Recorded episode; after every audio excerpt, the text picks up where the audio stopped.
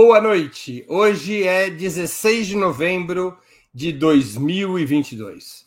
Está no ar mais uma edição do programa Outubro. Aqui você encontrará as melhores informações e análises sobre a situação política brasileira. Outubro é apresentado em três edições semanais: às segundas, quartas e sextas-feiras, sempre das 19 às 20 horas. Cada edição com um trio fixo de convidados, homens e mulheres de diversas orientações e gerações. Hoje teremos a participação de Juliane Furno, graduada em Ciências Sociais pela Universidade Federal do Rio Grande do Sul e doutora em Economia pela Universidade de Campinas, atualmente economista-chefe do Instituto para a Reforma das Relações Estado-Empresa. Ana Prestes, cientista social, mestre e doutor em ciência política pela Universidade de Minas Gerais, analista internacional e estudiosa da história do ingresso da mulher na política brasileira. E é a nossa aniversariante de hoje, 16 de novembro, é dia de aniversário de Ana Prestes, não sei quantos anos, ela esconde a idade. E o nosso terceiro convidado é Sérgio Amadeu, sociólogo formado pela USP e professor na Universidade Federal do ABC, criador do podcast Tecno Política e um dos principais especialistas em comunicação digital do nosso país. Em nome de Opera Mundi, cumprimento os três convidados dessa noite e passo à primeira pergunta. O presidente eleito, Luiz Inácio Lula da Silva, disse que usará a camiseta verde e amarelo durante a Copa do Mundo do Catar que será iniciada no dia 20 de novembro. Declarou também que o detalhe de sua camiseta será o número 13 nas costas. Vocês também usarão a camiseta verde e amarelo da CBF, mesmo ela tendo se tornado uniforme do golpismo e da extrema-direita? Ou essa é uma derrota semiótica, simbólica, tão definitiva quanto foi a captura do vermelho pelos insurrectos franceses de 1848, quando a bandeira tricolor da França, empapada de sangue, se tornou a bandeira da revolução, do movimento operário e do socialismo, em sério revés para a paleta de cores da Igreja Católica. A primeira a responder é a aniversariante do dia, Ana Prestes. Oi, Breno, obrigada. Oi, Ju, Serginho, Oi. quem está aí nos, nos, bastidores também, preparando o programa, quem está no chat aqui, agradeço quem já mandou feliz aniversário. Eu fico pensando que não é uma derrota definitiva, eu não vejo uma derrota definitiva, que isso?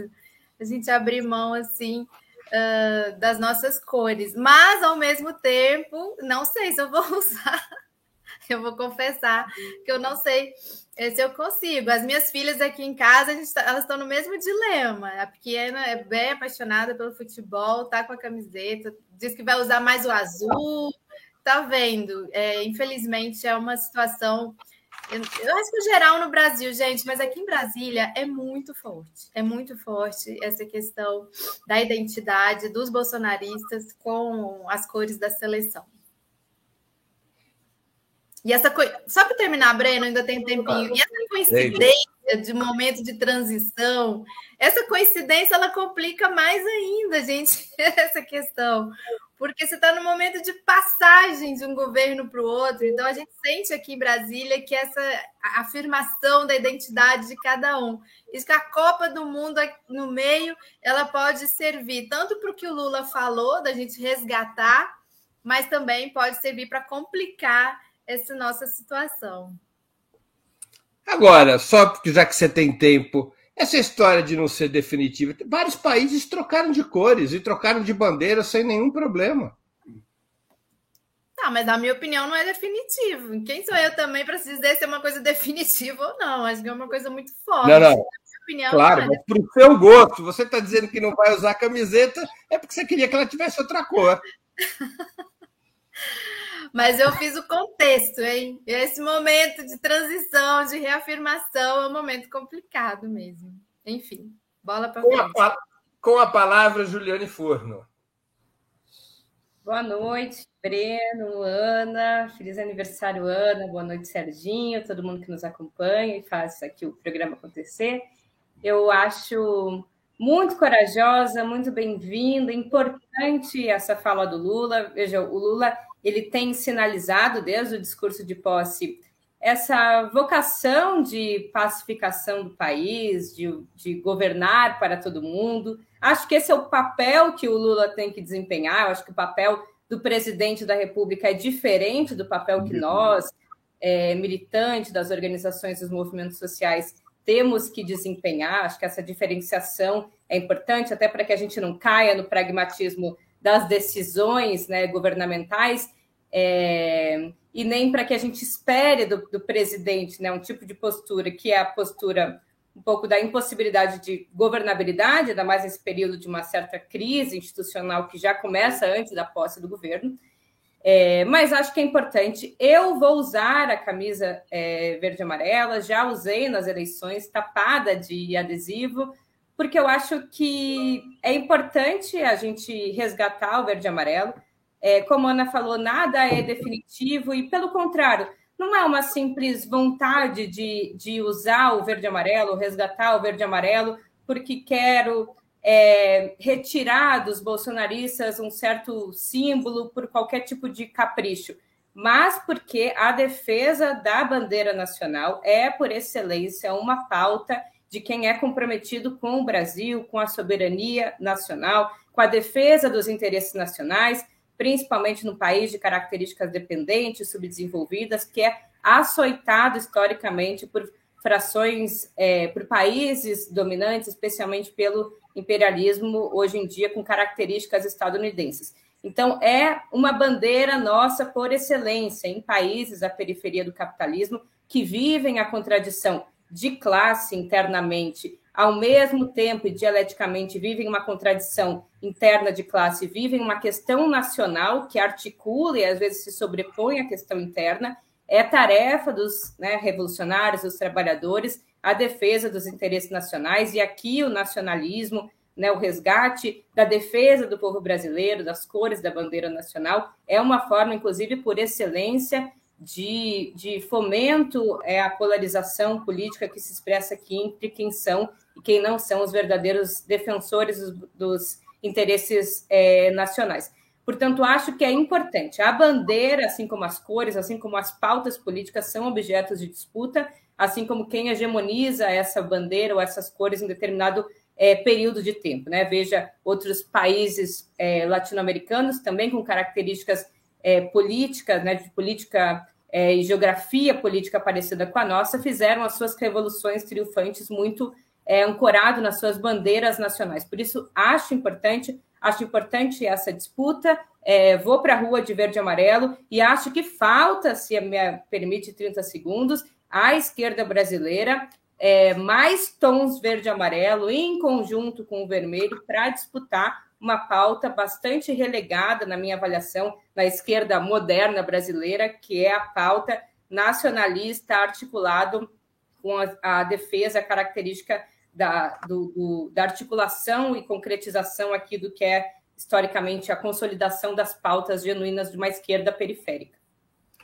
Eu vou fazer uma complementação da pergunta. Mesmo que as cores da bandeira representem duas dinastias monárquicas, porque essa é a origem do verde e amarelo. o verde e amarelo ele não representa nada, ele pode ter ele representa duas dinastias. Ele pode ter representado algo, mas todas as coisas, assim como a ideia de nação é uma representação, é uma criação burguesa, a, defesa da nação no Brasil tem traços né, de características do povo brasileiro. Portanto, o, o que é constituído, ou a ideia do que foi constituída, é ressignificada na medida em que as nações se desenvolvem. Neste caso, a defesa nacional, hoje, nada tem a ver com a dinastia que construiu uma bandeira. Essa é uma abstração. A defesa hoje, de fato, da nação é uma defesa da classe trabalhadora. A África do Sul, por exemplo, derrubado o apartheid, mudou de bandeira. Sérgio Amadeu da Silveira, sua resposta. Então, é, eu não vou usar a bandeira brasileira nem o verde e amarelo, porque eles estão comprometidos com o fascismo hoje. Os trabalhadores é, que trabalham é, e lutam, eles não, no meu modo de ver, eles têm vergonha de sair de verde e amarelo. Nós podemos querer tomar de volta esse símbolo pátrio, mas eu não sei se vale a pena. Sendo bem claro, no meu modo de ver hoje, o que está acontecendo é que os símbolos né, nacionais precisam dar vazão também a políticas nacionais. O verde e amarelo do Bolsonaro é entreguista. O verde e amarelo do Bolsonaro é de bater continência para o Estado dos norte-americano e para Israel. O verde e amarelo deles, na minha opinião, é, traz toda a simbologia dos galinhas verdes, dos integralistas. Eu não, não, não acho que isso seja uma questão também tão relevante assim. Eu só acho que a maioria do povo democrata do Brasil, eles não vão sair de verde e amarelo. Como da outra vez, já a venda de camisas azuis, da, o segundo uniforme do Brasil, foi uma coisa que superou as expectativas. E o, que eu estou vendo é o encalhe da camisa verde e amarelo. Conversem com os ambulantes. Talvez porque a Copa do Mundo ainda não começou, pode ser isso. Mas o que eu quero dizer é o seguinte: assim como o, a Ju falou que é uma abstração, uma coisa do, da, das famílias aí e tal, da realeza brasileira, hoje não é abstração a captura que ele fez da bandeira e da pátria. Pátria para nós, do jeito que ele constrói a ideia de pátria, não é muito de esquerda. Eu não gosto disso. Eu gosto, portanto, de a gente tentar fazer políticas nacionalistas, a gente tentar resgatar, por exemplo, a nossa capacidade de propor coisas no mundo, de defender o ambiente, de lutar pela nossa soberania. Agora, não adianta é, é, eu falar tudo isso assim. O presidente da República, eu também concordo com o que foi dito aqui. O presidente da República, vestir verde e amarelo com o número 13, beleza. Ele é o presidente da República e os símbolos estão na nossa Constituição e ele pode ficar na Constituição. Agora, tentar fazer isso uma, é, uma coisa, ah, a gente vai dar uma desperta e vai resgatar novamente os símbolos pátrios. Eu queria dizer o seguinte: não vai dar certo no momento atual, não vai dar certo, porque eles precisam ser derrotados antes. Eles não foram derrotados. Eles perderam a eleição. Quem perdeu a eleição foi o fascista Bolsonaro. O fascismo bolsonarista continua. Então nós vamos ter que derrotá-los. Esse é o meu ponto de vista e acho que eu me sinto até, vou dizer bem claramente com vocês, muito mal de ser confundido com um bozista eu não consigo usar essa camisa de jeito nenhum. E pelo jeito, estou vendo até alguns caras militares. Não, eu não tenho nada com isso, porque a coisa está muito, muito comprometida. É, eu acho que cabe uma rodada de réplica, já que esse é um tema quente. Só para esclarecimento da nossa audiência, ou para lembrança daqueles é, que conhecem o tema, o amarelo da nossa bandeira ele remete à casa dos Habsburgos, que era a família da imperatriz Leopoldinense, da imperatriz Leopoldina. E o verde remete à casa dos Braganças, que era a casa colonial brasileira, a casa dos reis coloniais de Portugal e também, obviamente, de Dom Pedro I e Dom Pedro II. Essa é a origem histórica das duas cores às quais eu me referi antes. Vamos fazer uma rodada rápida de réplica, com dois minutos dois minutos para cada um, porque houve uma polêmica e uma polêmica forte. Ana Prestes, vestida de vermelho. O que você gostaria de complementar nessa discussão? Eu estou vestida de vermelho e eu nem sabia que ia ter essa pergunta. Ninguém nunca sabe quais são as perguntas, salvo duas perguntas que são sempre difundidas antes do programa. Eu vou até pegar uma camiseta que eu estava vestindo ontem. Era verde, era amarela, com o Lula escrito grande em verde. Ou seja, que eu estou aqui no meio do caminho. Mas eu. Eu pensei que você estava liderando o movimento, a nossa bandeira será vermelha. Não, eu vou manter o que eu falei no começo. Eu vejo com muita dificuldade, neste momento, usar o verde e amarelo. Embora eu não acho que seja definitivo, e eu concordo quando a Ju fala que os símbolos eles também são ressignificados pela história, pela luta. Você não pode de repente, abstrair que esse verde amarelo já foi é, símbolo de paixão nacional, inclusive pelo futebol, de todo um povo e, e da parte trabalhadora desse povo. Você não pode abstrair dessa, dessa da emoção que já houve, do, do, da união nacional, do congressamento em torno de, de diversas torcidas. Eu cresci aí, e eu, eu acho que as gerações passadas também cresceram apaixonadas pelo esporte brasileiro, não só pelo futebol, pelo vôlei. Infelizmente, hoje, deixar essa nota triste aqui, nós perdemos uma grande líder do esporte brasileiro, a Isabel Salgado, que já nos deu muitas alegrias vestindo verde e amarelo. Então, não dá para você também jogar isso. Agora, que é, que é o que eu falei aqui no começo, e eu sinto aqui em Brasília, que é difícil neste momento em que a gente está em momento de transição. Concordo com o Serginho, Bolsonaro foi derrotado, mas o bolsonarismo não. É difícil a gente vestir realmente e se associar a, essa, a essas cores mas não é definitivo. Não sei se eu fiquei muito em cima do muro, mas é o meu sentimento. Muito, muito, totalmente em cima do muro, mas é seu aniversário, o apresentador do programa que considerar esse crédito de hoje poder ficar em cima do muro em uma questão. Juliane Furno, o que, o que tem a dizer nossa grande nacionalista gaúcha?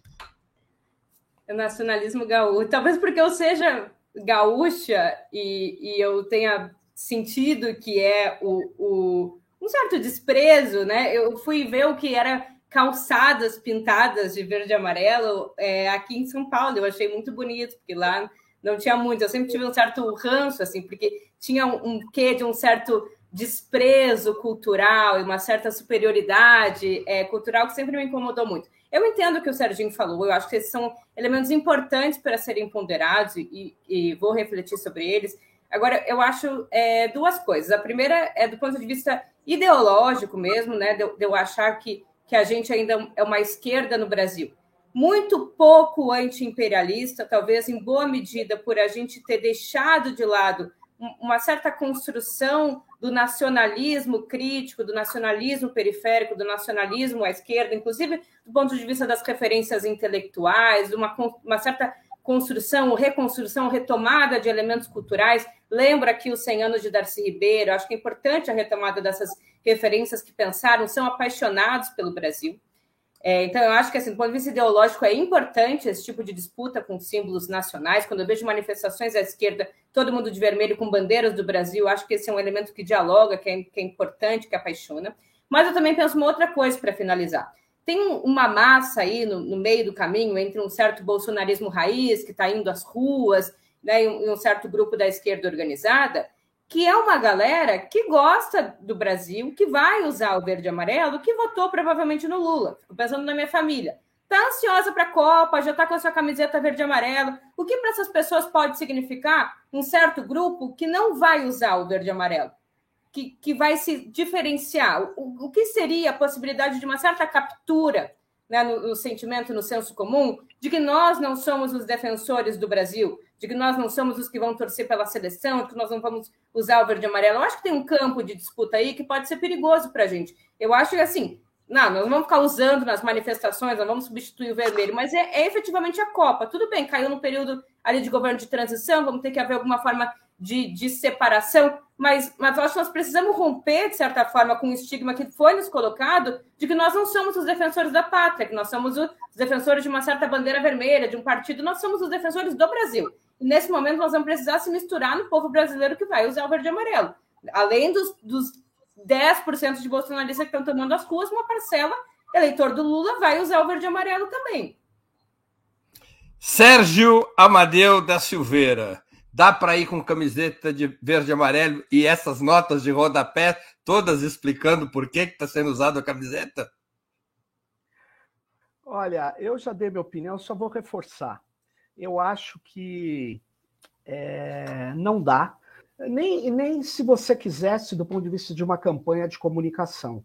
Você não conseguiria inverter, retirar toda a carga, a disputa aqui é, em tese, o que a Ju está colocando é, é, correto. Você, você tem uma, uma, uma linha nacionalista e também, que é uma coisa diferente, de pátria, de tentar disputar isso. Né? Você tem que fazer isso sim, mas nós temos que ver o momento que a gente está vivendo. A gente tem que abafar, tem que mostrar que eles destruíram a fraternidade, que é um dos componentes da nação. Eles destruíram isso. Então, quando o PSDB enfrentava o PT, o PT enfrentava o PMDB, o PMDB enfrentava. Você entendeu? Esquerda versus direita, mesmo na época da ditadura militar, tirando a época do Brasil ame ou deixo, tirando essa época que eu quero lembrar, aquilo era muito duro você sair ali. O que acontece é o seguinte: nós precisamos saber que eles precisam ser derrotados. Eu não concordo da gente falar, ah, eu estou usando aqui e tal. Eu não tenho. Por exemplo, a molecada que é mais assim, chance, não vai usar. O meu filho pediu uma camiseta da CBF vermelha e eu já comprei. E você vai dizer assim: ah, não pode, essa não é a camiseta oficial. Eu sei, eu sei. Só que é o seguinte: nós é, tivemos, estamos tendo um embate muito forte com esses caras eles precisam ser derrotados, eles precisam se colocar, respeitar a democracia, respeitar a nação. Agora, mais importante que isso para resgatar a nação é ver quais as políticas a gente vai nacionais a gente vai conseguir fazer. E eu não estou vendo coisa boa vindo pela frente. Eu não estou vendo coisa boa. Infelizmente, eu não estou vendo. Então a camisa até não perdendo de 7 a 1, que isso foi outro vexame que a gente teve, entendeu? Que fez é, a gente tem também. Ó, a gente perde de 7 a 1, os caras dão um golpe, sai de camisa amarela na Paulista, aí chega. Já era demais. Agora o bolsonarismo vem com camiseta brasileira, escrito um monte de coisa errada, batendo continência para a bandeira americana. Nossa pátria, eu diria para eles, não será submissa aos norte-americanos, Jair Bolsonaro. Você perdeu a eleição. Se toca, rapaz. Então, a gente precisa dar uma lição nesses caras. Mas a gente vai ter que enfrentar a luta política. Então, é isso. É, muito bem. A Ana Prestes pôde ficar em cima do muro também, eu vou contar para vocês. Porque nem brasileira ela é. Ela nasceu em Moscou. Ela está vestida. Agora está explicado. Ela está vestida com a cor do país. Ela nasceu em Moscou quando ali ainda era a União das Repúblicas Socialistas Soviéticas, é, e ela está vestida com a roupa pátria dela. Eu tô, eu, meu time é Spartak, de Moscou. E você está revelando minha idade aí, falando detalhes do meu nascimento. É, pelo menos mais de 34 tu está dizendo que ela tem. Vamos à segunda pergunta da noite. Tem uma coisa que no Brasil nunca muda. Se tem um assunto que gera polêmica e todo mundo se engaja, chama-se futebol, mesmo que seja pela variante camiseta da seleção. Vamos à segunda pergunta da noite. Na sexta-feira passada, dia 11 de novembro, os comandantes do Exército, da Marinha e da Aeronáutica assinaram uma nota conjunta pela primeira vez desde 1987 Embora fazendo ressalvas indiretas ao bloqueio das estradas, o documento legitima as manifestações bolsonaristas diante dos quartéis, considerando-as democráticas e sinaliza um papel tutelar das Forças Armadas sobre o Estado. As reações das forças que compõem o futuro governo, contudo, foram mornas. Eu arrisco dizer frouxas até. Na opinião de vocês, há uma questão militar relevante a ser resolvida a partir do dia 1 de janeiro? Ou as abóboras irão se ajeitar no balanço da carroça? Com a palavra, Juliane Furno. É, eu confesso que eu fiquei um pouco incomodada. Acho que essa pergunta já apareceu aqui no programa lá no início, eu até é, apontei que eu não sou mais uma estudiosa dessa questão, então estou me aventurando aqui a dar uma opinião bem leiga, é, mas com base na história pregressa brasileira e com quem, com base talvez em quem viu um filme que eu acho que muita gente aqui assistiu recentemente, está sendo um sucesso, quem não viu assista o 1985, né, o filme é, argentino, dá uma sensação particularmente ruim, assim, né? Olhando aqui a experiência dos nossos irmãos latino-americanos, a forma como historicamente a gente tem é, lidado, né? Ou não lidado de forma suficientemente corajosa com a atitude do, dos militares e incorrido é, frequentemente é, em, em, tutelas, né? Ou de, de forma né, do exercício direto do poder pelos militares, ou agora de forma indireta, ou até diretamente através de um governo de caráter civil. Eu acho muito é, complicado e eu acho que dessa vez a gente não poderia, não deveria, não deverá empurrar outra vez com a barriga e nem ajeitar essas abóboras aí num, num bem bolado em que um grande acordo é, ocasiona que ninguém saia aí muito prejudicado. Eu acho que é muito grave, tem sido muito grave desde o governo Bolsonaro a forma com que os militares da ativa têm se inserido no governo, com que militares têm sido, inclusive, é, denunciados né, com apurações na, na, na CPI, particularmente é, em escândalos de corrupção, a forma com que os militares têm se manifestado é, fazendo um certo tipo de assédio, como fizeram com o, o Omar Aziz é, no Senado durante a CPI da, da, da, Covid, e agora, particularmente, né, essa forma ousada, e se existe uma ousadia, porque existe um espaço em aberto,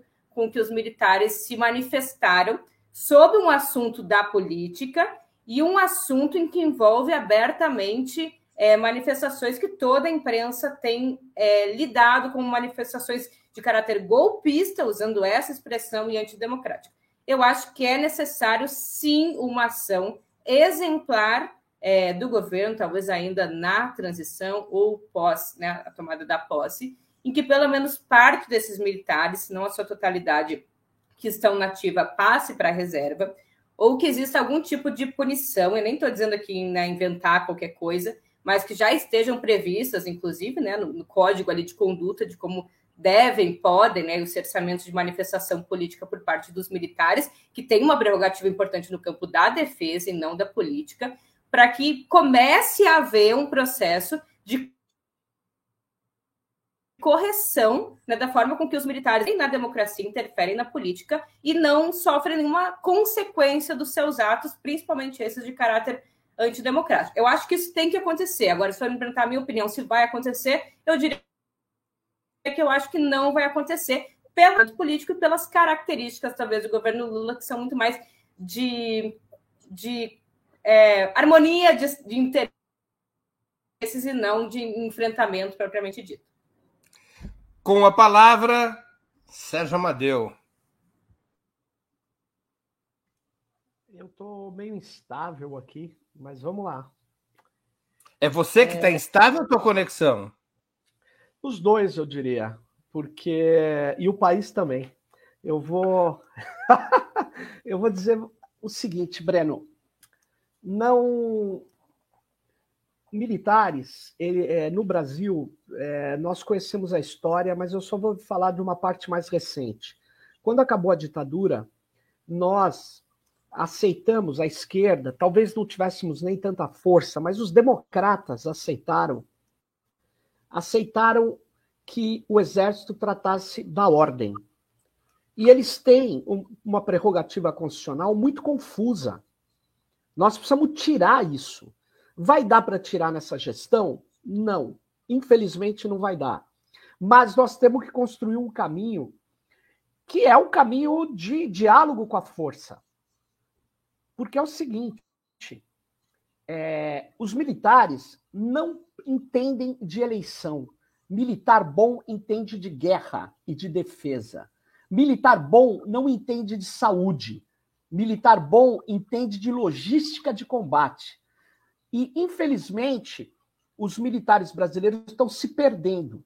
Então, nós vamos ter que ter uma nova estratégia militar, nós vamos ter que discutir essa herança de um grupo armado que quer tutelar a nação, que vem desde o Góes Monteiro, antes, né? Mas o Góes Monteiro ele consolida o partido do Exército. Ele diz que não pode haver política dentro do Exército, mas a política tem que ser a do Exército. Não dá para aceitar a doutrina Góes Monteiro. Não dá para aceitar. É hora de colocar o dedo na ferida. Não dá para aceitar o que eles dizem da ditadura militar. Eles dizem, não, nós apenas estávamos numa guerra. Ah, mas uma guerra, uma guerra, senhores generais, existe regras. E quando um determinado general pula fora dessas regras, ele era julgado até fora. Ele estaria em Nuremberg e outros lugares. Então, tortura não é admissível. Uma, uma organização militar que se vangloria, que tem um presidente da República que diz que tem que matar 30 mil, depois que cultua brilhante Ustra, um cara que torturava crianças, que trazia crianças para ver a família, o pai e a mãe ser torturado. Esse cara, esse cara, esse tipo de lógica que, que, que consolida é, a doutrina que está lá na ABAN, Escola de Agulhas Negras, é uma vergonha para o Brasil. É uma vergonha. Então, nós vamos ter que tratar disso. Vai dar para tratar é, de uma vez? Talvez não. Mas nós não vamos deixar barato, viu? Falar assim, ah, mudar a Constituição, que é uma das questões vitais para tirar o exército da ordem pública e permanecer na defesa, eu acho um equívoco soltar uma coisa dessa agora. Mas ir caminhando para dizer que militar não tem que dar opinião sobre política. Militar tem que ser capaz de defender o país de uma guerra. E eu quero dizer que quanto mais ele faz politicagem, menos ele é capaz de defender o país. Então, você quer ser militar? Aprenda a ser um bom militar. Quer ser na verdade, político armado, não pode. A democracia não convive com isso. É basicamente essa questão. Ana Prestes. Voltando ao início, lá na sua pergunta, Breno, se a partir de janeiro as abóboras iam se acomodar no caminhão ou se algo mais duro seria feito, infelizmente eu penso que é, vai ser feita uma política mais conciliatória. E como há, alguns anos já existe muita vista grossa sobre os absurdos que o Vilas Boas fala, por exemplo, como todos eles se posicionam. O Brasil é um país que demorou 50 anos depois do golpe de 64 para ter uma comissão da verdade, uma comissão nacional da verdade. O filme que a Ju citou, o Argentina 1985, mostra como pode, como o país, como a Argentina fez justamente o contrário. Isso não passou logo depois do golpe, já houve instalação de uma comissão da verdade, já houve documento é, nunca mais, já houve condenação de pelo menos cinco, seis agentes. O Videla morreu na prisão. Ou seja, é, são trajetórias muito diferentes infelizmente, a trajetória, nossa trajetória da busca de uma justiça de transição não existiu, da busca de uma reparação também que não existiu, se aproxima muito mais da história da Espanha do que dos nossos vizinhos aqui da, da América do Sul. É, a Espanha que acabou de fazer aí uma nova lei da memória democrática, tem essa nova lei dos, dos nietos aí para tentar é, ter algum, alguma medida é, de, de reparação de justiça de transição. Então, eu sou daquelas que pensa uh, que é extremamente grave o que aconteceu no Brasil nos últimos anos. E onde eu posso falar, inclusive, eu tenho com interlocutores de fora, eu falo que houve uma espécie assim, de militarização do nosso processo eleitoral, gravíssimo, gravíssimo. E foi passo a passo. É, ah, vamos fazer uma comissão, ah, vamos ver as urnas, ah, vamos. Foi, assim, foi deixando. E tem uma questão que eu fico observando, e vários analistas também falam isso. É, nos casos de Brasil e Chile também, houve muito, muito conluio, muita.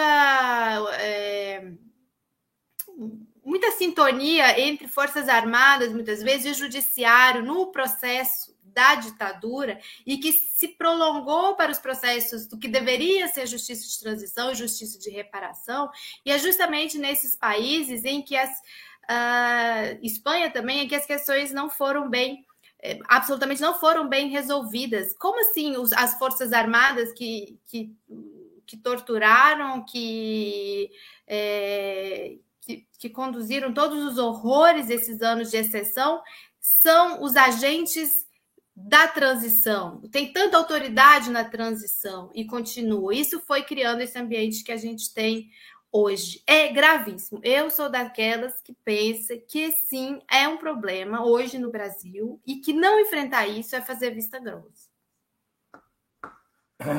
Muito bem, vamos a mais uma pergunta, um pouco relacionada com a questão anterior. Mesmo com o arrefecimento dos bloqueios nas estradas, grupos bolsonaristas seguem mobilizados diante dos quartéis. Agora, abraçados pela nota dos três comandantes, a qual já abordamos na pergunta anterior. A imprensa liberal faz de conta que essas manifestações não existem. Em atitude semelhante à das forças democráticas e de esquerda, deixando por conta do tempo o seu esvaziamento. Qual balanço vocês fazem dessa postura? Não há o risco desse cenário perdurar até a posse de Lula, sem que haja uma adequada preparação para disputa de espaço em Brasília entre os dois blocos que polarizam a vida política do país? Sérgio Amadeu com a palavra.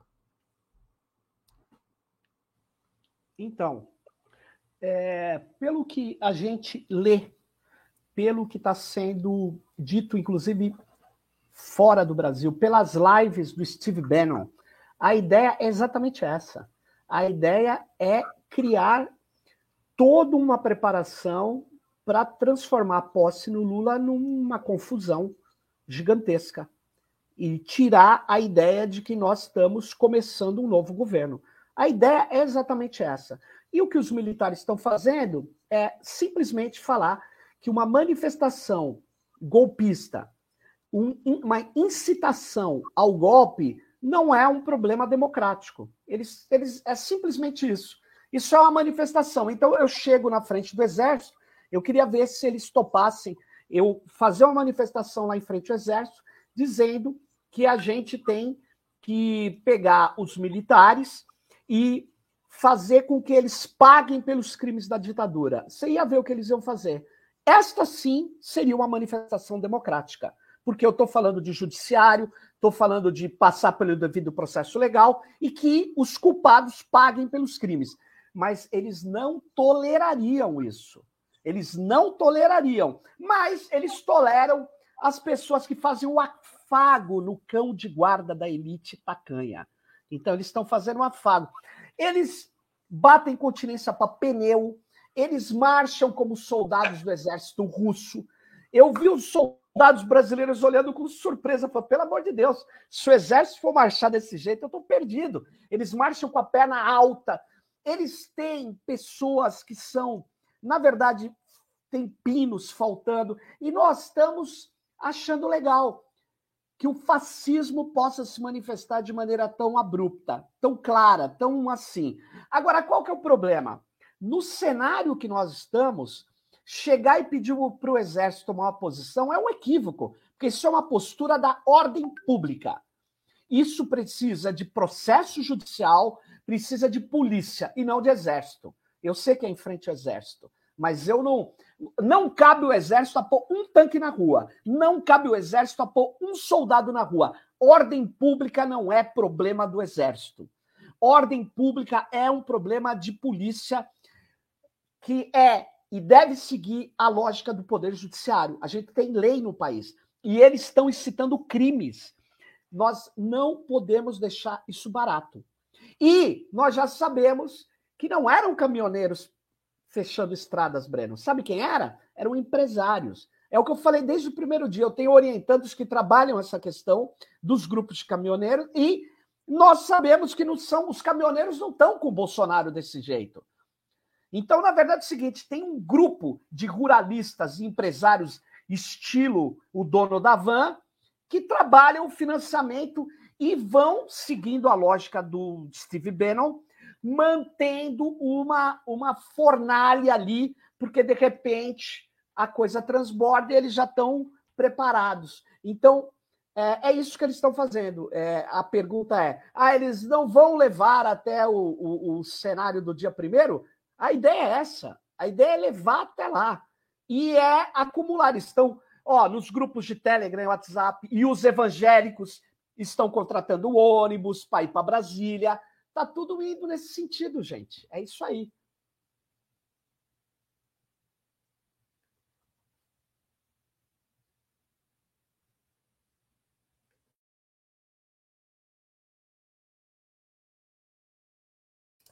Ana Prestes com a palavra. O teu microfone está fechado, Ana.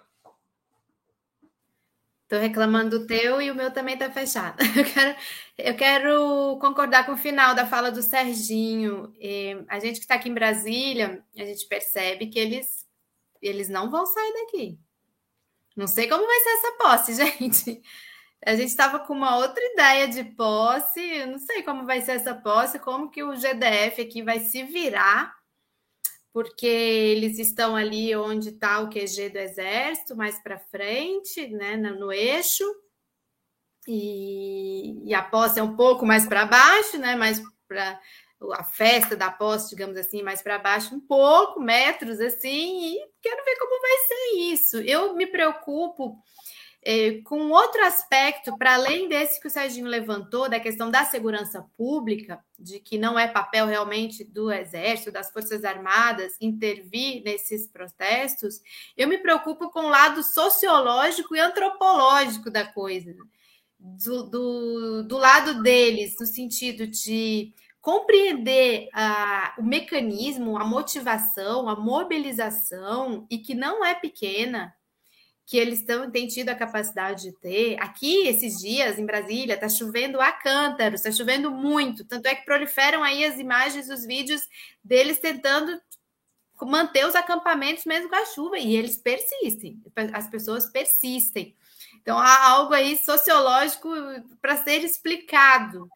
E do nosso lado, também, acho do nosso lado eu falo o lado da esquerda, o lado do campo democrático, ou do lado que é, venceu as eleições, também é preocupante quando o tom da crítica é mais da piada, é mais do se divertir com os vídeos, é mais jocoso do que um tom de seriedade, de preocupação, de um enfrentamento da situação com, com mais seriedade.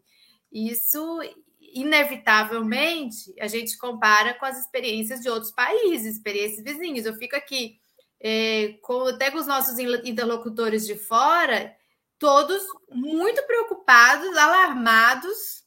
O que está acontecendo? O que está acontecendo? O que, que, é isso? E, e, e, quando se estivessem aqui, estariam percebendo que muitas vezes a gente ou está, como o Breno falou, acho que o Serginho, os liberais, ignorando que está acontecendo alguma coisa, como se ignorar vai desaparecer o fato, e por parte da esquerda, eu também sinto uma falta de maior seriedade, preocupação em como enfrentar isso, não do ponto de vista da segurança pública, de como retirar essas pessoas, mas do ponto de vista da disputa da cultura, disputa dos valores, a disputa das, das motivações e do convencimento das pessoas é, sobre por que estar na rua e por quais motivações, quais são as, as justas causas e as justas lutas. Eu, eu não tinha me programado para ir à posse, mas agora, como vai ter confusão, eu estou mudando de ideia, porque tem três categorias que são parecidas. Os abutres, as hienas e os jornalistas gostam de carniça, vivem disso. Então, quando vai ter confusão, aí tá bom, tá bacana. Já estou conven me convencendo aí a posse. Vamos a mais uma pergunta. Gente, como ele gosta de me cortar Tá, Você já, falou sobre essa questão, não falou? Não, não é a Ju não. agora. Não, a Ju. Juliane Furno. Eu marquei. É Ai, assim, Breno, Ana, de novo. Ana de novo. e Sérgio, vocês é. são relativamente novos aqui, mas é a terceira vez que o Breno faz isso comigo. Comigo aqui é a segunda. Ele já fez contigo, eu não me lembro. Não, é, é a, segunda, a segunda vez com você e ela presente. É. Comigo aqui dentro é a segunda, que ele Ah, tá, entendi. Ah, eu acho que é um problema pessoal comigo, Bruno. Se tiver alguma coisa para resolver. Deve ser um problema com a tal da camiseta verde e amarelo. Juliane Furno com a palavra. Então, eu, eu vou dizer uma coisa para ti, Breno. Eu acho que não vai ter confusão. Então, não sei se eu joguei um balde de água no, no seu parquinho. Eu acho que eles. Assim, vai se manter uma certa né, mobilizaçãozinha, mas eu acho é, que eles não sobrevivem até o dia da posse, e acho que com o clima da chegada. O que eu sei é que o MST, por exemplo, vai colocar vários ônibus, né? Muita gente está se organizando para ir, uma quantidade expressiva de gente. Vai ser uma posse muito significativa, muita gente vai. Eu duvido muito que essa galera é, banque né, o, o peso de estar ali numa das principais posses, pelo menos da nossa geração, numa eleição tão sofrida. É, agora, isso não descarta um outro tipo de análise, aí concordando muito com o Sérgio e com a Ana, que é o que representa isso, a ah, despeito de eventualmente esse grupo não sobreviver tão mobilizado até a posse, ou não tomar o risco de se manter é, organizado na, nos arredores e, e puxar algum tipo de, de armar algum tipo de conflito, isso não quer dizer que eles são residuais, que eles estão definhando ou que eles são motivo de chacota. O que os bolsonaristas estão fazendo é algo que, se a gente fosse pensar o contrário, digno de uma certa inveja. Pensem o que é ficar acampado, né? Talvez assim, no nosso campo, os movimentos é, ali do campo do MST, do MTST, né, tenham mais capacidade de resiliência, mas a esquerda como um todo, penso assim um pouco na minha geração, é, chove no dia da manifestação, as manifestações são muito pequenas, vejam que foi o 7 de setembro aqui também, embora tenha tido né, um, um, certo tempero ali de, de desmobilização também.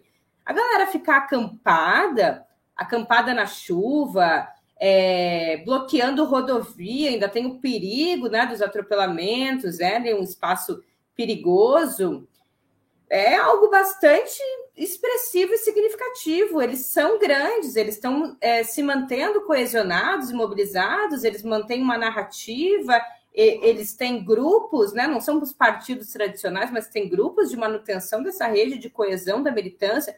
Gente, um cara entrou na frente do para-choque de um caminhão ele andou seis quilômetros, a gente acha engraçado, mas isso é arriscar a própria vida. Precisa ter muita identidade política com uma causa. Isso não é pouca coisa. Essa galera não vai voltar para casa. Eu acho que a resposta, para finalizar, que a gente deveria estar tá dando, não é a resposta da risada, embora seja engraçado. É legal eu ter um grupo de meme que eu dou risada da galera abrindo espacato ali, doidona, na Zona Sul. É a resposta da disputa nas ruas porque durante esse tempo a gente criou, né, porque adotamos o discurso do paz e amor, uma vazão para que essa galera ficasse provalecida de um jeito, porque a gente não podia não bater em ninguém, a gente não podia fazer nada. E hoje em dia eles são profundamente alvoroçados, eles têm que ter medo da gente. E não sei se o medo né, físico de que vai bater neles, mas eles têm que ter o medo de ver que a gente é grande e que a gente também tem mobilização, a gente também tem o nosso exército. Para isso, a gente precisa ocupar as ruas, mas a gente está em casa.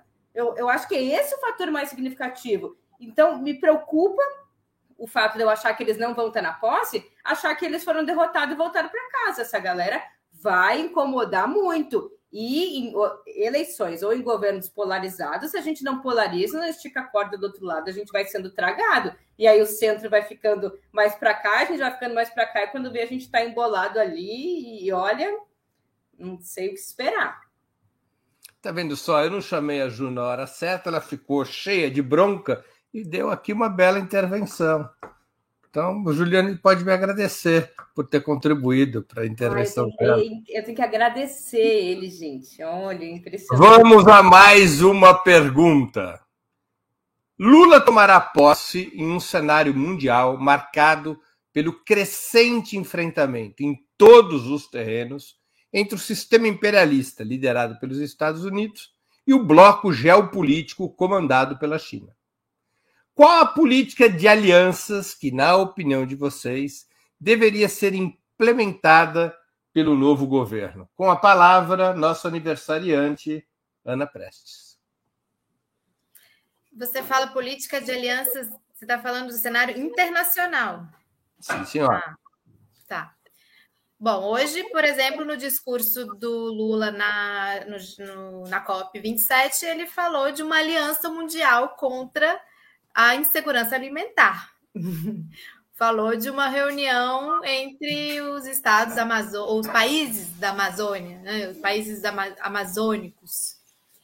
É, quem acabou de tirar 800 milhões de pessoas da fome foi a China. Quem acabou de evitar não sei quantas mortes foi a China pelo coronavírus, né? Os Estados Unidos acabaram de sair derrotados aí do, do Afeganistão, mataram um milhão de pessoas pela Covid, estão enfiados numa guerra sem, sem perspectiva de saída.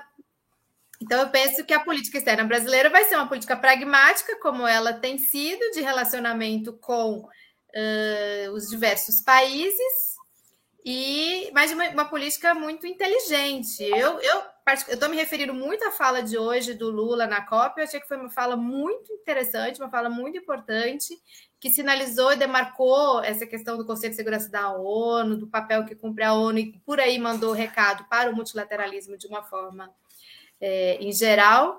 Mas aqui tem um pouco de desejo, obviamente, também, de quem gosta de analisar essa parte da, da política internacional. Aposto que o Brasil vai é, se esforçar na integração da América do Sul, na integração da América Latina, para ser um ator importante nesse mundo multipolar e vai jogar muito na cooperação Sul-Sul. Hoje a fala dele também com relação à África foi primorosa, falou dos países africanos, falou das, é, estava na África, demonstrou que, o seu respeito por estar naquele lugar, falou da situação por, pelo que ele passa o continente. Então, cooperação Sul-Sul, é, fortalecimento do BRICS, é, posicionamento da América Latina, CELAC, é, China. Então, eu estou apostando nessa e uma relação respeitosa e dos interesses comerciais, como sempre houve com os Estados Unidos. Juliane Furno. Você pode repetir a pergunta, por favor? Falhou.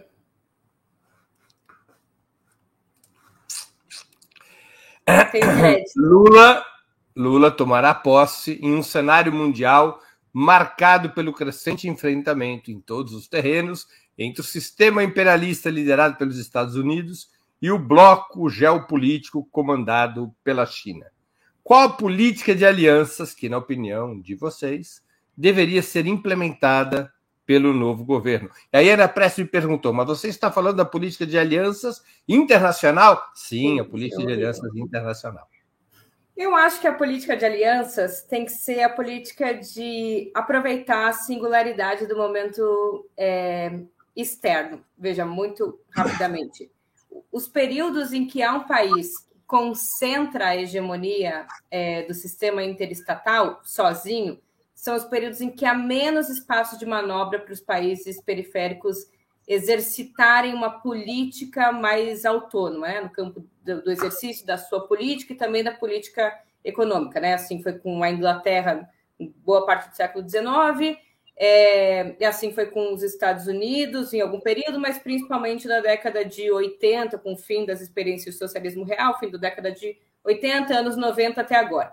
Os períodos, ao contrário, em que há uma multipolaridade, ou que há rivalidade no sistema interestatal, em que há uma certa é, disputa pelo poder de exercício da hegemonia no campo internacional, que não é o exercício do imperialismo, mas da hegemonia, há melhores condições para que os países periféricos possam exercitar de forma mais autônoma a sua política. Esse é um, dos, um desses momentos. Por isso que o conflito Estados Unidos, China, Estados Unidos, China, Rússia, nos interessa.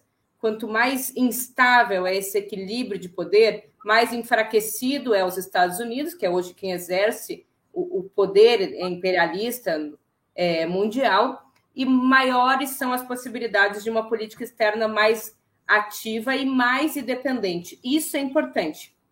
A gente não pode deixar as relações comerciais com os Estados Unidos. Elas são importantes para a gente. Os Estados Unidos são né, embora elas tenham perdido centralidade na pandemia, tenha aumentado o nosso déficit comercial com os Estados Unidos, são relações comerciais importantes.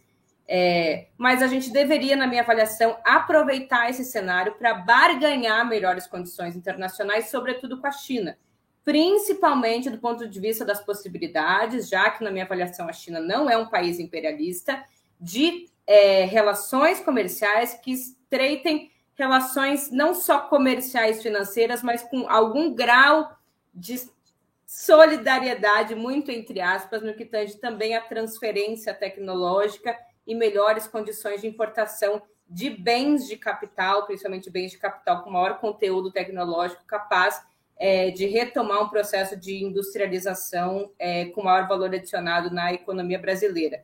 Portanto, uma relação externa mais independente, centrada na relação Sul-Sul, mas que, do ponto de vista da pauta comercial, se estabeleça melhores relações com a China para importação de tecnologia, sem deixar, obviamente, de ter relações com os Estados Unidos, mas com maior poder de barganha, levando em consideração a disputa que a gente vai poder operar, se tiver também capacidade, eu acho que o Lula tem muita capacidade nesse campo, de operar relações com maior poder é, de barganha, é, sendo menos submisso, fortalecendo o BRICS, o NASUL, CELAC, menos submisso na relação com o imperialismo norte-americano e fortalecendo as relações com a América Latina e com o Sul global.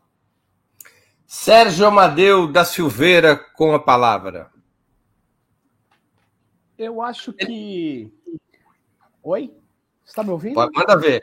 Ouvindo perfeitamente, mas você está congelado numa posição tão pensativa que parece aquela estátua do Rodin. Então tá bom, manda ver. Ótimo, ótimo. Então vamos lá.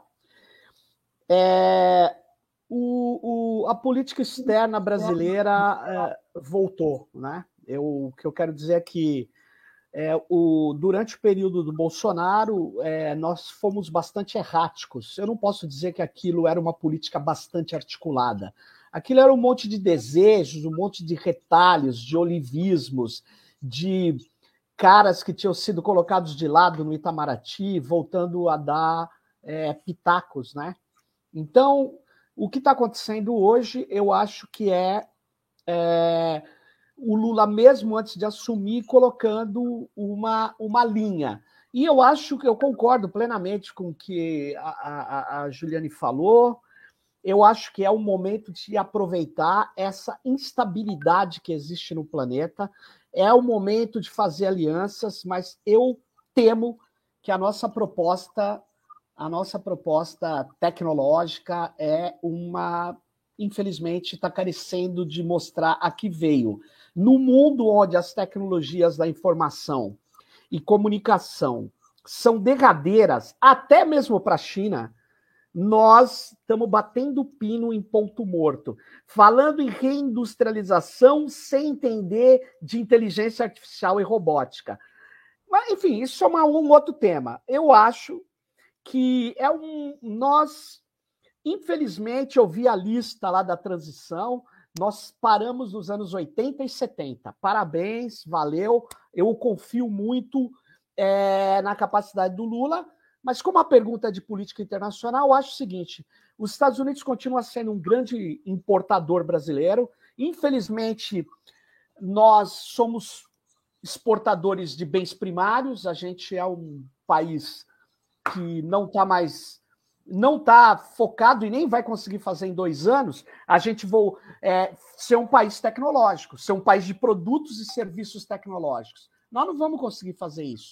Nesse sentido, meu modo de ver é que a gente vai fazer uma política uh, de privilegiar a questão ambiental, vai trabalhar a questão da fome, como a Ana colocou no discurso, resgatando pontos do discurso dele, mas é, eu imagino que a gente vai fazer uma aliança onde a China é muito importante, mas o Lula vai tentar fazer a costura do Sul, de outros. É como se fosse um, desculpe as aspas, um novo movimento de países não aliados com um ou com outro. Eu estou falando que é entre aspas, porque não se trata de um movimento, né? Se trata de abrir um espaço para colocar as reivindicações desse, desses países na pauta internacional. O Lula é muito hábil de fazer isso, no meu modo de ver. Então, eu acho que é isso. Agora, por outro lado, o pragmatismo responsável do velho Azeredo também vai continuar. Ou seja, nós vamos travar ali uma política com os Estados Unidos. Os Estados Unidos é um, ainda é o segundo ou terceiro, é o terceiro grande comprador. A União Europeia é o segundo, não sei como que, que vai ficar nos próximos anos. Agora, a matriz exportadora do Brasil, gente, é uma tragédia. É uma tragédia. É exportar agrobusiness, grãos e. Olha, não vou nem falar que eu me sinto mal. Tchau. Fala, Breno. Muito, muito bem. Vamos para a, a última, quinta e última pergunta da noite. Hoje a gente estourou o teto de gastos. O teto de gastos é de uma hora, passamos um pouquinho por conta da polêmica sobre a camiseta verde e amarela. Alguém perguntou se eu usaria. Eu, eu não sou entrevistado do programa, mas neste caso específico, eu vou fazer igual o William Bonner e vou me dar o direito de resposta que é um absurdo, né? O jornalista que se dá direito de resposta. É, eu não vou usar a camiseta verde e amarelo, eu tenho alinhamento há 46 anos com tudo que o Serginho fala. Então, ele está dizendo que não é para usar, eu não vou usar.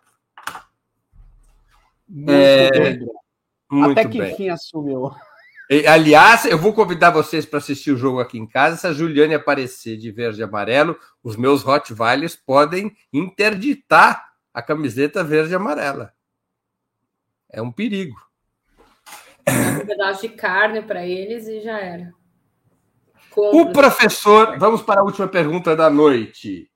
O professor Luiz Gonzaga Beluso propôs, ainda antes das eleições, a criação de uma superestatal de energia, resultante de mudanças na Petrobras e de sua fusão com a Eletrobras, cujo controle acionário deveria ser recuperado pelo governo nessa proposta. A proposta tem o apoio, entre outros renomados especialistas, do geólogo Guilherme Estrela, diretor de exploração e produção da Petrobras entre 2003 e 2012. Essa companhia estatal, essa mega companhia estatal, viria a ser, na opinião de Beluso e de Estrela, a espinha, seria, na opinião desses dois especialistas, seria a espinha dorsal de uma política de reindustrialização do país, no bojo da transição energética e de uma estratégia para o fortalecimento econômico do Estado. Qual a opinião de vocês a respeito dessa ideia, de sua eventual relevância e da possibilidade da sua implementação? Juliane Furno, com a palavra. Maravilhoso. Acho é, a proposta ousada e necessária, né? Eu acho que às vezes a gente fica tão preso assim no curto prazismo da, e, e dentro dos limites do possível e precisa ter gente que, que ouse pensar coisas que não são para resolver os problemas de, de, de curto prazo, né, os de caráter emergencial, mas são para modificar a estrutura produtiva do Brasil, recolocar ou colocar o país né, na, na vanguarda, inclusive do ponto de vista da política e da política econômica internacional e modificar a forma de geração de emprego, energia. Eu acho é, essencial, porque a energia não é uma commodity qualquer, né? não é um ativo qualquer, é um ativo estratégico, né? diversas guerras, golpes de Estado foram mobilizados pelo controle né, desse ativo importantíssimo que é a energia. E hoje a energia é a grande revolução do século XXI. Né? A gente está passando pela primeira grande mudança da matriz energética desde a transformação, desde a mudança do, do carvão para o petróleo. E é o que vai possibilitar quem liderar a transição da matriz energética uma posição de vanguarda do ponto de vista é, econômico mundial é, excepcional. E o Brasil tem condições de liderar essa revolução. Porque o Brasil não só tem uma grande empresa de petróleo, mas uma grande empresa de energia que tem o que é o desejo de quase todas as empresas de energia do mundo, que é a capacidade não só de geração de energia, distribuição, mas de armazenamento. Quando a Dilma dizia, ah, vamos estocar vento, a gente dava risada, é a coisa mais importante da, das energias renováveis variáveis, ERVs, que são a, né, aquela, aquele tipo de energia que não vai direto na corrente contínua. Isso precisa de armazenamento. A Eletrobras tem a maior capacidade de armazenamento da América Latina inteira. Isso é um grande patrimônio da biodiversidade no Brasil que precisa estar tá vocacionado para um projeto estratégico estatal, porque só o Estado consegue ter planejamento de longo prazo e não submeter é, é uma empresa e um complexo dessa magnitude aos interesses de curto prazo, distribuição de, de dividendos. Há um projeto que garanta a autossuficiência e soberania energética, que é um dos pilares essenciais da soberania econômica, e que não seja um fim em si mesmo, exportação de energia, mas que seja, como a Petrobras, por exemplo, sempre foi, é, fazer com que a energia seja um meio, e é um meio de reindustrializar o país, reindustrializar com base numa cadeia produtiva, que é o óleo e gás e as energias renováveis variáveis, que tem capacidade de, ao mesmo tempo, ser um setor intensivo em trabalho e intensivo em tecnologia, mobiliza desde o setor metal mecânico, construção civil, setor naval, é, química, petroquímica, até um setor é, de elevada densidade tecnológica. Essa, na minha avaliação, assim como a indústria automobilística foi nos anos 20, né, para o capitalismo central, para o século 21 é o complexo da energia, é o grande carro-chefe do desenvolvimento econômico. O Brasil pode, deve liderar esse processo e a criação de uma superestatal vinculando Petrobras, que deve ser uma empresa de energia, com Eletrobras, é o caminho para juntar e coordenar essas duas empresas numa só, de caráter de energia e não mais hidroelétrica com petróleo e gás. Há muitos elogios nas mensagens e a pergunta do nome da gata da Juliane, no sentido literal, não a se entusiasme. Gata chama Juliane. Juliane não se, não se entusiasme. É a gata da Juliane no sentido literal. A gata da Juliane é Juliane e é solteira. E essa aqui é Frida. Muito bom. E depois dessa resposta da Juju na transição, já. Ju na transição do Ministério do Amor. Sérgio Amadeu com a palavra. Olha, é, eu, eu acho interessante você ter uma, uma, uma estatal de energia apesar que eu penso que você poderia não construir essa estatal e recuperar a Petrobras, que é uma coisa fundamental que precisa ter. Mas é o que eu tenho a dizer disso. Eu quero dizer é uma outra coisa. Se você for reindustrializar o Brasil, você, é, por exemplo, quando a Ford estava indo embora, foi uma equipe de professores da minha universidade conversar lá com o sindicato, conversar com, com enfim, a própria Ford, técnicos. Cara, a planta hoje é uma planta de inteligência artificial, é uma planta robotizada. O Brasil não está cuidando do setor de ponta que mais dá dinheiro para a economia americana e chinesa, por incrível que pareça, que é o setor de serviços. Nós não temos política para a tecnologia da informação, é só se olhar a lista de ciência e tecnologia. Nós estamos parados no tempo. E o que vai decidir hoje, nós não é nem o Rosenberg, Nathan Rosenberg. Nós temos que ir apenas imitando os outros. Mas nem para imitar a gente faz, a gente fechou o Ceitec. Que, que é como lidar com uma, uma sala limpa para poder fazer microchip. Ah, mas aquele microchip é de quinta geração. Mas tudo bem, você precisa aprender a usar. Mas a questão é: nós não temos uma política, não temos empresas e não temos uma proposta estratégica, seja para um ambiente de inteligência artificial, seja para o ambiente de serviços digitais, seja para o ambiente daquilo que são os hardwares disponíveis inteligentes. A gente não tem. E aí, quando a gente tem, tem um, eu não vou falar nomes aqui, tem uns colegas nossos procurando a burguesia nacional para fazer essas coisas. Olha, eu tenho uma triste notícia para vocês: não tem burguesia nacional nessas áreas. O que tem são interesses completamente organizados pelo capitalismo, principalmente norte-americano. Para você ter uma ideia, para você ter uma ideia, veio o meu mantra agora e eu termino. Um milhão de dados de servidores públicos, civis e militares mais pensionistas foram entregues para IBM Watson, com o aplauso de muita gente boa que está ouvindo esse programa. Por quê? Ah, a IBM ela tem um, um, computador e um sistema algorítmico de redes neurais artificiais melhor que o nosso. Então, nada mais justo que pegar dados dos brasileiros e treinar, o termo é esse mesmo, treinar, aperfeiçoar os algoritmos da IBM, empresa com contratos bilionários no Brasil e com interesses bilionários no Brasil. Bom, é só você olhar a composição da economia americana e da economia chinesa, que é a grande indústria do mundo. Mas dá uma olhada no, no que eles estão apostando. E mais uma triste notícia: os americanos estão incorporando e trazendo da Ásia a indústria de semicondutores para eles. Por quê? Porque eles estão vendo um futuro nebuloso pela frente. Então, qual é a nossa política diante disso? Resgatar a Embraer e apostar no carro voador? Sem inteligência artificial, você não faz isso. Nossas universidades, 70% delas, estão entregando seus dados para fora do país, porque no mundo onde dados têm alto valor agregado, sabe o que, que acontece com os dados? Não somos capazes economicamente de mantê-los em nosso país. E sabe o que, que o programa de governo faz? Nada.